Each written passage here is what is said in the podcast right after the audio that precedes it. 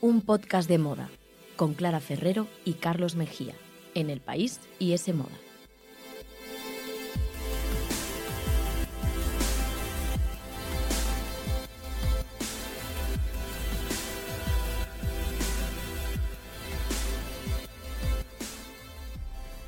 Hola, ¿qué tal? Bienvenidos a un podcast de moda. El podcast que escuchas mientras haces cosas importantes o no, tú sabrás, aquí te queremos igual.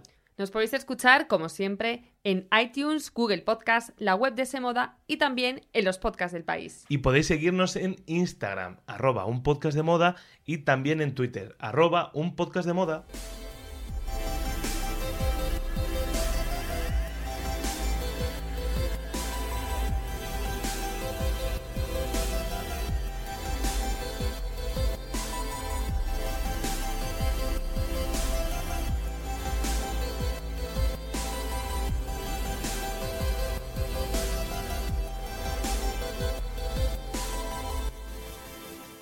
Pues ya estamos aquí con un nuevo programa y bueno, vamos a intentar acompañaros y haceros un poquito más llevaderas estas infinitas horas de, de encierro y bueno, esperamos que estéis todos bien. Pues sí, eso esperamos, porque además hoy venimos acompañados de muchos invitados, grandes nombres de la moda en España, pues que nos van a contar un poco cómo llevan la cuarentena y cómo imaginan, una pregunta muy importante, el futuro de la moda tras esta crisis sanitaria que esperemos que pase cuanto antes. Pero antes de nada, tenemos que comentar claro una de las noticias de la semana. Claire Wade Keller deja Givenchy. Así que cuéntanos, eh, por encima o como tú quieras. O en profundidad. O en profundidad, eh, Clara, si era esperable y qué va a pasar sobre todo. Bueno, pues la verdad es que nos pilló bastante por sorpresa a todos, yo creo, porque además en este momento tan delicado, no sé, yo no imaginaba que hubiera un anuncio de este tipo. Hmm. Yo tengo que decir que estoy bastante fan de lo que esta chica ha hecho al frente de Givenchy y a mí me da un poquito de pena que se vaya, la verdad, porque además, bueno, ha estado solo tres años. Que, que, por otra parte esto me recuerda a aquella regla que dijo ya Vanessa Friedman hace tiempo, que era bueno que los directores creativos hoy en día solo duran tres años. Pasó, por ejemplo, con Ralph Simmons en Dior y bueno, hay muchos más casos. No, no viene ahora a cuento, pero sí que me ha recordado a esa regla que parece que se sigue cumpliendo. Y bueno, como te decía, pues eh, hombre, su paso por la marca yo creo que ha sido muy importante porque para empezar es la primera mujer directora creativa de esta casa. Sí. Ha, ha sabido además cómo actualizar muy bien los códigos, eh, adaptar muy bien ese archivo de la firma al tiempo que estamos viviendo las mujeres, ¿no? Yo creo que todas las mujeres como que nos apetecía ver sus desfiles, ponernos sus prendas. Así que bueno, no sé, vamos a ver ahora qué No, pasa. de hecho, convirtió la firma, eh, corrígeme si me equivoco, en una de las de cabecera de Meghan Markle, ¿no? Que Total. incluso le diseñó su vestido de novia. Sí, sí, sí, yo creo que ahora Megan se ha quedado un poco huérfana, ¿no? Con Sí. todo lo que tiene encima, pues Sí. además se ha quedado sin marca de referencia un poco. No sé ahora quién la va a sustituir, todavía no se ha anunciado, veremos a ver también qué pasa con eso. Pero hay rumores. Hay rumores, eh, sobre todo también apuntan a Phoebe Philo, a nuestra Bueno, queridísima Phoebe La Philo, musa de, de este Sí. podcast. que ha dejado huérfanas también a tantas mujeres después de su salida de Celine y que ahora dicen que quién sabe si podría sustituirla ahí. Bueno, no está muy claro, la verdad. Los rumores en estos casos ya se sabe que, que siempre van y vienen. Eh, bueno, ojalá fuera Phoebe, yo vamos, estaría encantada. Y sobre Givenchy, pues también vamos a ver cómo evoluciona la marca, porque, bueno, además ahora están los talleres parados, han cancelado, por supuesto, los próximos desfiles, Sí. así que tampoco hay una prisa enorme por saber quién será el sustituto. Bueno, Pues sí, nosotros vamos a estar muy atentos y aquí Sí, os lo contaremos como siempre en cuanto haya alguna novedad. Pero mientras tanto, eh, volviendo a lo que hablábamos, vamos a seguir intentando adivinar qué va a pasar mañana. Porque es algo pues de lo que se habla no sé ni lo que va a pasar dentro de unas horas, Sí, Carlos. Realmente que- ese es el problema, ¿no? Que es algo de lo que se habla mucho en estos momentos, en los que eh, la incertidumbre es total. Yo creo que nunca nos habíamos enfrentado a una duda de este calibre, por Desde decirlo luego. así, y lo que está claro es que no tenemos respuesta. Poder- podemos ponernos tú y yo aquí a hablar una hora y divagar, que se nos da bastante bien Sí. y que seguro que tendríamos mucho que decir, ¿no? Pero- la mesa de mezclas y charlar, pero lo que quedaría de ahí pues no serían nada más que adivinanzas y pronósticos. Sí, Y bueno, es una de las industrias más importantes con tantos millones de puestos de trabajo en juego, así que bueno, queríamos hacer un retrato no de qué Sí. puede pasar, sobre todo en nuestro país, y para ello hemos contado con, con grandes nombres. Sí, vamos a contar nada más y nada menos eh, que con la opinión de seis diseñadores nacionales muy importantes, ahora veréis quiénes son, también con el CEO de una firma de moda nacional y con la opinión de la jefa de moda de la revista S Moda. Así que tenemos un panorama muy completo con muchos perfiles y yo creo que entre todos vamos a poder intentar imaginar este escenario futuro de la moda española. Hoy vamos a ceder el micrófono, nos vamos a mantener en un segundo plano, que seguro que hay muchos que lo agradecéis. a mí me va a costar, yo lo tengo que decir, pero bueno, sí, no, pero un poco calladitos. Porque ellos tienen mucho que decir, así que les vamos a pasar ya el micrófono y vamos a empezar escuchando a Paloma Lana, responsable de la firma Paloma Gull que no deja de ganar adeptas y que viste, entre otras, a una de nuestras cantantes favoritas, a Maya. Sí, Paloma además nos ha contado, bueno, que está pasando la cuarentena en casa con su novio y con sus dos patos y está intentando pues afrontarla con la máxima creatividad posible, ¿no? Dentro de las circunstancias, repensando un poco su proyecto, su marca y también organizando conciertos que hemos estado ahí echando un ojillo en Instagram en directo, ¿no? Pues para intentar eh, amenizarnos a todos un poquito estas horas de, encierro. Y bueno, también lo que nos comentaba es que sobre todo quiere centrar todavía más su proyecto en la sostenibilidad. Creo que la cuarentena y toda la crisis del coronavirus nos está haciendo replantearnos como seres humanos qué es lo importante para nosotros. Ha sido una meditación obligada en nuestras casas todos estos días y creo que todos nos hemos dado cuenta al parar del ritmo que llevábamos en nuestras vidas. Y creo que todos los que formamos parte de la industria de la moda lo sabemos que, los calendarios que imperan esta industria son rozan lo absurdo. Creo que el consumo va a cambiar a, a un consumo mucho más responsable y más consciente y que las marcas que van a sobrellevar mejor la crisis son aquellas que sean más flexibles y que, tengan la sostenibilidad como un eje fundamental en sus planes de futuro. En Paloma Wool creo que, somos una, una marca súper flexible, no estamos atados a los calendarios de la moda, de lanzamiento de colecciones, de rebajas, y eso, eso creo que es algo súper positivo. Eh, además, la mayoría de, nuestro negocio es online eh, que es lo que va a crecer más en, el futuro. Y tenemos la suerte de tener las ventas diluidas en muchísimos países. Eh, somos un, proyecto muy internacional y eso creo que nos va, nos va a ayudar a, pues, a superar esta crisis mundial. Pues hablaba Paloma, ¿no? De la ventaja de tener clientes procedentes de muchas partes del mundo y precisamente nuestro próximo protagonista sabe mucho de eso, de, de ser internacional. Alejandro Palomo, el diseñador cordobés que ya conocéis de sobra y con el que ya hemos charlado en otras ocasiones en este podcast, pues afronta estos días con positividad dentro de las circunstancias. Dice que, aprovecha el parón para reflexionar y que está preparando una nueva colección que no sabe, eso sí, cuándo podrá presentar. Desde hace dos semanas ayuda a las residencias de mayores de su pueblo posadas en Córdoba y de los pueblos de la región, haciendo batas de plástico para la protección del personal sanitario. El diseñador espera que esto sirva para que la industria y el consumo de moda por fin cambie. Con suerte y siendo optimista, eh, la crisis que viene eh, repercuta un poco en el fast fashion y volvamos eh, volvamos a, lo que es la artesanía, una moda con mucho más eh, ética, un proceso mucho más respetable y, empezar a comprar pues, calidad y, prendas que, veamos que sean duraderas y que te, que te funcionen en el armario para toda la vida, ¿no? Eh, en concreto la industria española, pues, pues no lo sé, ¿no? Yo creo que los diseñadores españoles vamos a tener que realmente hacer encaje de bolillo para ver cómo, cómo afrontar el futuro, ¿no? Ya que em, de por sí es un país que no es un gran consumidor de moda y menos de moda de lujo, moda de, diseñador, de autor o como digamos. Em, y ahora pues pues no sé esto como si, si se va a ver mejorado o, por el contrario va a seguir un poco el patrón que venía teniendo durante los últimos años y, y creo que el futuro está buscando una vida un poco también fuera.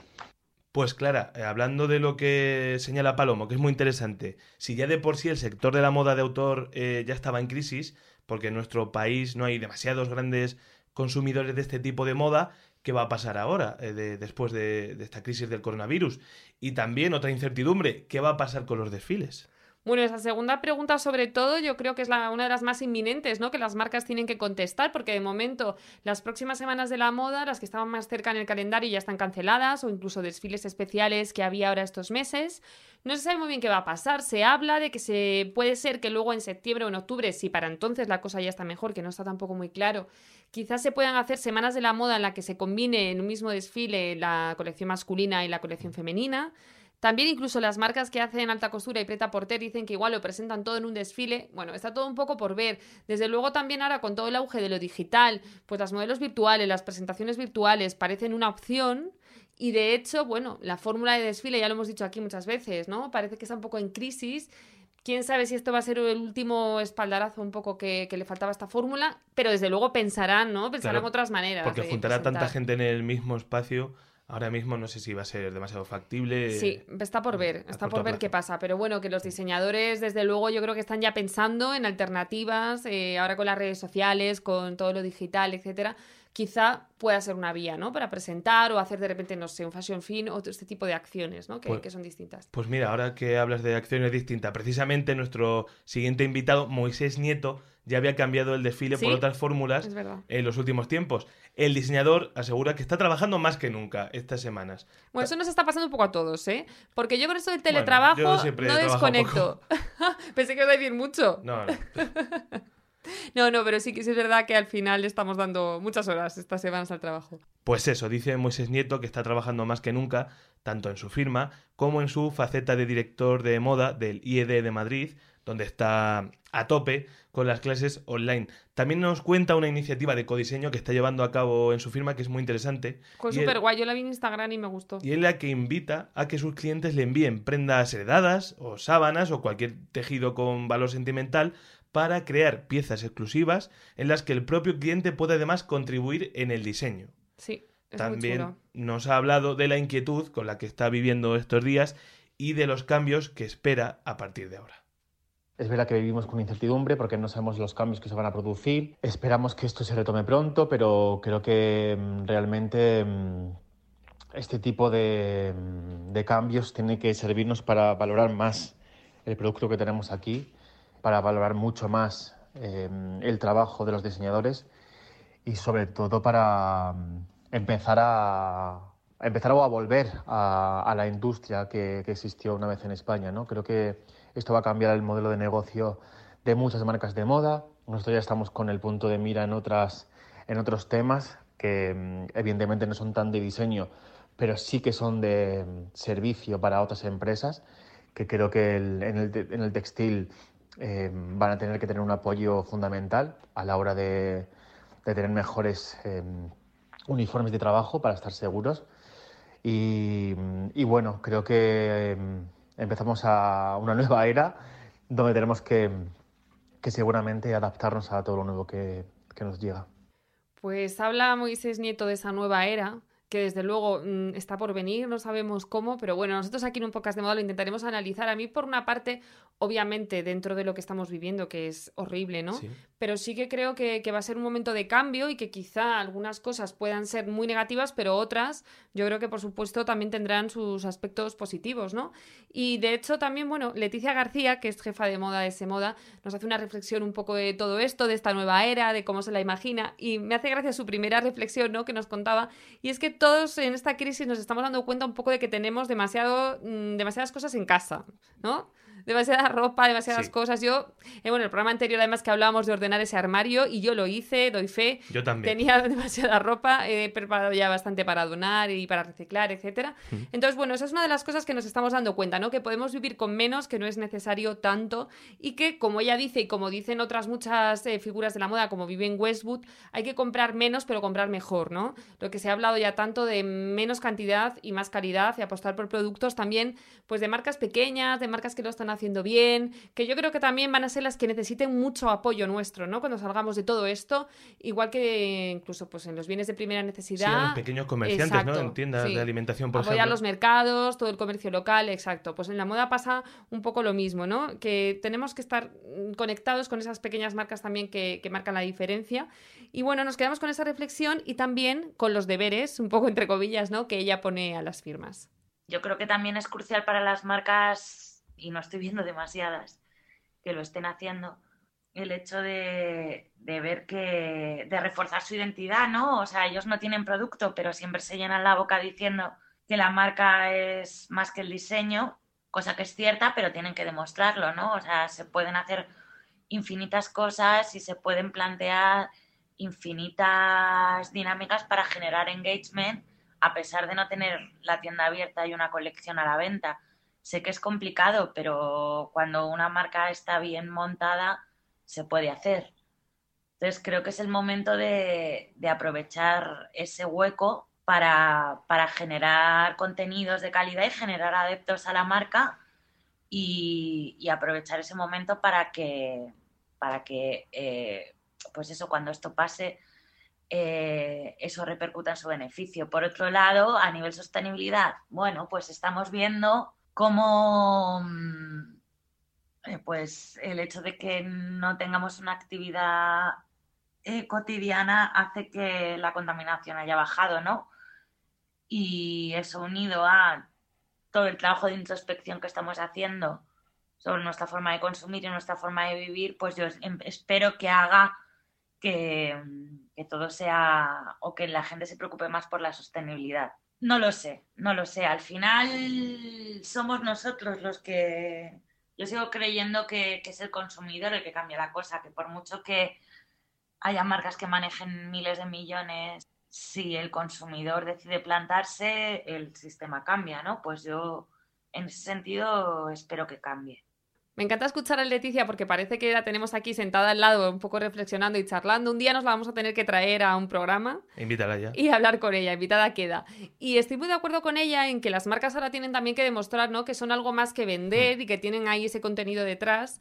De hecho, el otro día leía que es muy importante que las marcas ahora estén activas, porque aquellas que dejen de eh, hablar con sus eh, potenciales consumidores, que dejen de hacer acciones, que abandonen las redes, etcétera eh, sí, todas esas que no estén haciendo eso ahora, luego va a ser mucho más difícil la recuperación. Hasta nueve meses, leía en ese estudio, más difícil que para una marca que ahora esté activa, ¿no? Entonces eso me parece muy importante y por supuesto lo que decía de la sostenibilidad, pues también. Pues seguro que esto lo tiene muy en cuenta también Jaime Álvarez de la firma Más Concept, una firma masculina que ha sido una de las grandes revelaciones de los últimos años. Total, es masculina, pero fíjate que también hay mujeres que se están poniendo sus trajes. Mm. Yo misma me los pondría encantada, me parece que mola mucho lo que están haciendo.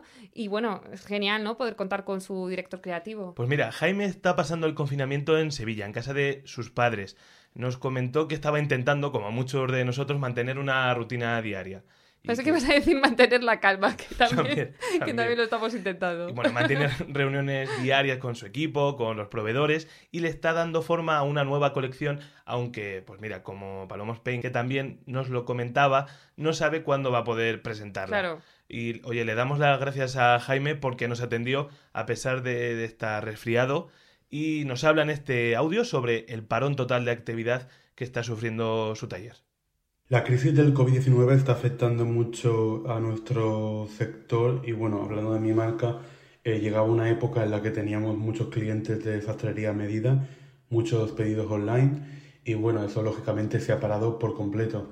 Ahora mismo la gente no tiene, no tiene pensamiento de, gastarse ni un euro en, en, en ropa ni de celebrar nada, porque no está el panorama para celebrar nada pero espero que, dentro de poco esto sea un mal sueño y, la gente vuelva a recuperar esa ilusión por vestirse bien y por invertir en moda, que al final lo que nosotros vendemos, ilusión. Bueno, pues de esta nueva marca, o bueno, de, una marca un poco más joven, ¿no? Como es Mans Concept, nos vamos a un veterano de la moda total, que es Ulises Mérida, y que, bueno, como otros miembros de la Asociación de Creadores de Moda de España, ACME, eh, pues ya se ha puesto manos a la obra y está ahí con el taller a tope, pero no para producir su próxima colección, bueno, que también, también está trabajando en eso, pero sobre todo para frenar esa carencia de material sanitario, de mascarillas y de batas, etcétera, que ahora estamos viviendo en nuestro país, ¿no? Sí, Ulises también nos ha contado que está trabajando en su siguiente colección, como Jaime, por ejemplo, y que desde ya él asegura que va a ser más virtual, más cultural, mucho más alejada de una vertiente puramente comercial. Mira, por hmm. ahí lo que decíamos, un poco los tiros, sí. Y nos cuenta Ulises que quiere utilizar la moda como una herramienta para contar a la sociedad lo que está sintiendo más allá de eso, de lo meramente comercial. También nos cuenta, como nos adelantabas Clara, cómo está ayudando en estos tiempos de necesidad. Tengo la, suerte, la, la, fortuna de poder colaborar con APAN, que es una asociación con la que ya he trabajado, una asociación que saca a chicas de la esclavitud sexual y les da un futuro. En este caso tiene un taller de confección que, bueno, eh, junto con el apoyo económico de la Fundación Reale, estamos desarrollando eh, mascarillas, estamos desarrollando batas, estamos desarrollando material. Están más bien, porque son ellas las que hacen el gran esfuerzo. Yo solamente apoyo, coordino y colaboro. Y ellas hacen un, un trabajo excepcional en este momento que es necesario, es necesaria todo tipo de ayuda la verdad es que es una pasada como todos los diseñadores, como todas las pequeñas marcas se están volcando. O sea, es que me meto a veces, abro Instagram y veo marcas muy chiquititas, pues como por ejemplo Zubi, si me ocurre, que hace poco lo veía, que ha transformado su taller de Cuenca en una fábrica de mascarillas. También en este caso no son sanitarias, pero son caseras para aquella gente que no tenga otra opción a la hora de protegerse. Incluso marcas pues que están donando a los vecinos del barrio, ¿no? A señores eh, mayores que tienen que ir al súper y no tienen una mascarilla. Me parece una pasada, la verdad, este despliegue.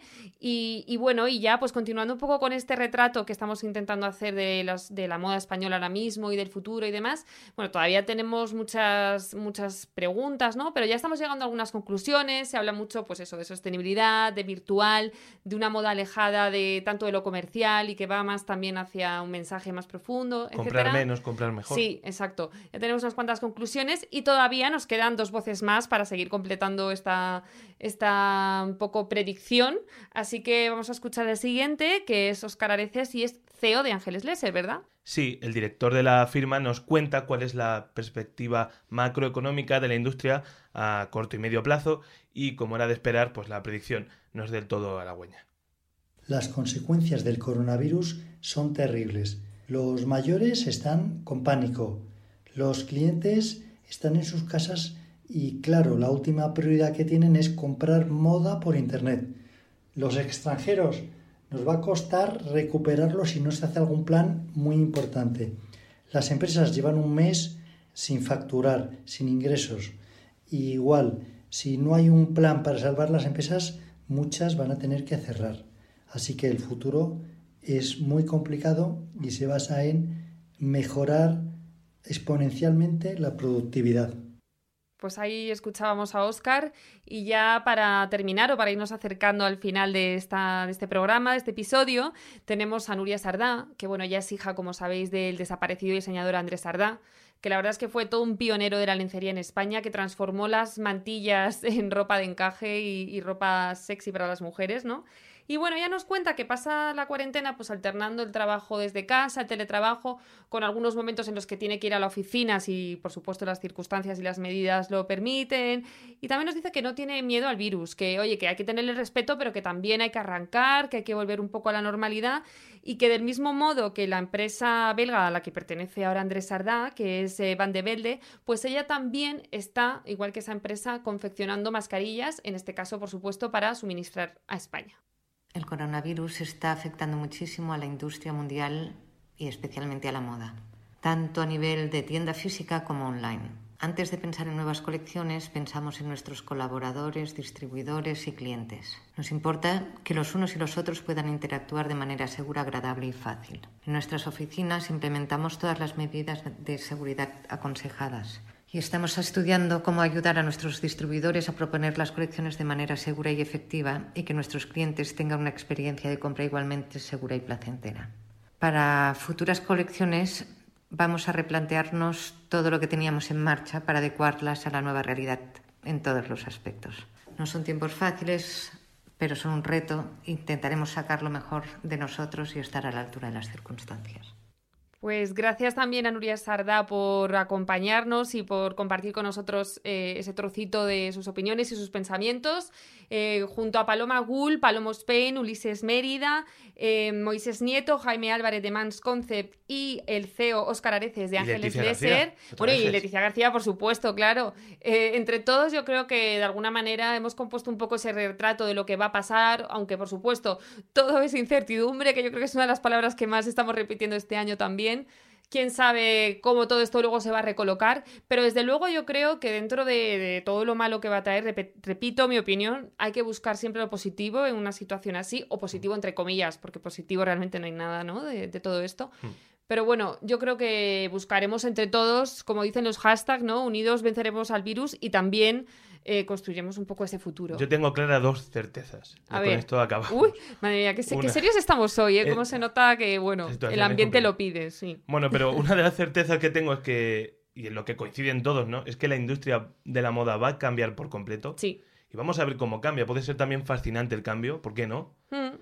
Y la segunda es que venga lo que venga, aquí vamos a seguir contándola. Bueno, bueno, bueno. Esto sí que estoy de acuerdo contigo y aquí vamos. No hay incertidumbre posible. Estaremos, por supuesto, en los próximos programas. Y comentándola en arroba un podcast de moda en Instagram y en Twitter, que por cierto nos escribe muchísima gente, más que nunca, y se lo agradecemos a todos. Hoy justo recibí antes de empezar el programa una chica de mm, eh, Uruguay, María, ahora mismo no recuerdo su apellido, pero bueno, tenemos oyentes también desde el otro lado del charco, como se suele decir. Muchas gracias a ellos también. Y mucho ánimo. Y oye, contándonos todos también qué estáis haciendo estos días de cuarentena, dándonos ideas y... Y que nos digan qué opinan ellos, qué va a pasar. Claro, ya se aceptan predicciones. Algunos de los protagonistas ya han dado su opinión, ahora, oye, es su momento. Les pasamos el micrófono a ellos. Gracias por escucharnos en un episodio más. Hasta luego. Síguenos en Instagram, arroba un podcast de moda. Escúchanos en los podcasts del país, iTunes, Google Podcast y en la web de S Moda. S Moda el tercer sábado de cada mes gratis con el país.